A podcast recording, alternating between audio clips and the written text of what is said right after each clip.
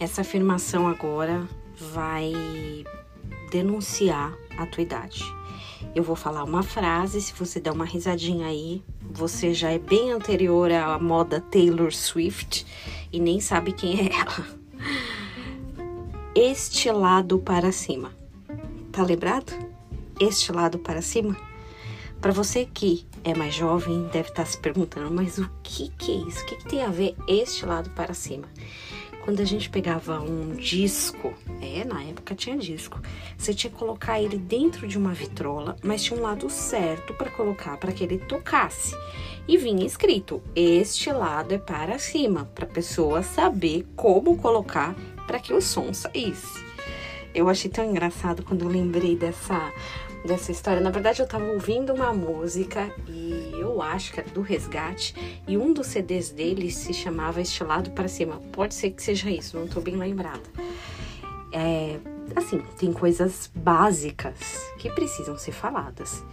Às vezes a gente está tão acostumado ou sabe tanto da nossa área que pressupõe que todo mundo sabe o básico. E não é bem assim. Um dia, Felipe, um homem de Deus, ele encontrou um eunuco. O Senhor deu uma direção para ele, falou: vai a tal lugar. E ali ele foi e encontrou um homem que não tinha nada a ver com o evangelho. Ele não sabia nada, ele era um etíope, estava muito longe do contexto cristão. E ele estava lendo um livro, né? Ele estava lendo e não entendia o que estava ali, né? Então Felipe foi até ele, achou curioso ele lendo. É, e, e, perguntou se você quiser ler depois, a história inteira está em Atos 8 a partir do 26, mas é, eu vou ler o 29. Então disse o Espírito a Felipe: aproxima-te deste carro e acompanha. Então Felipe foi ali porque sabia que tinha alguma coisa para falar com ele. Correndo Felipe ouviu o este eunuco leu o profeta Isaías e fez aquele quebra-gelo, né? Perguntou: Você está entendendo que você está lendo?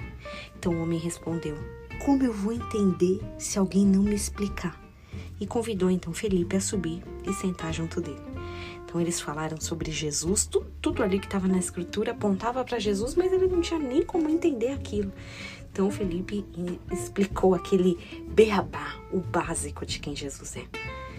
Será que isso não é uma lição para nossas vidas de andar bem atento por aí, perguntando, né? E sendo bem é, sensível a começar do básico. Ó, oh, esse LP, este lado é para cima.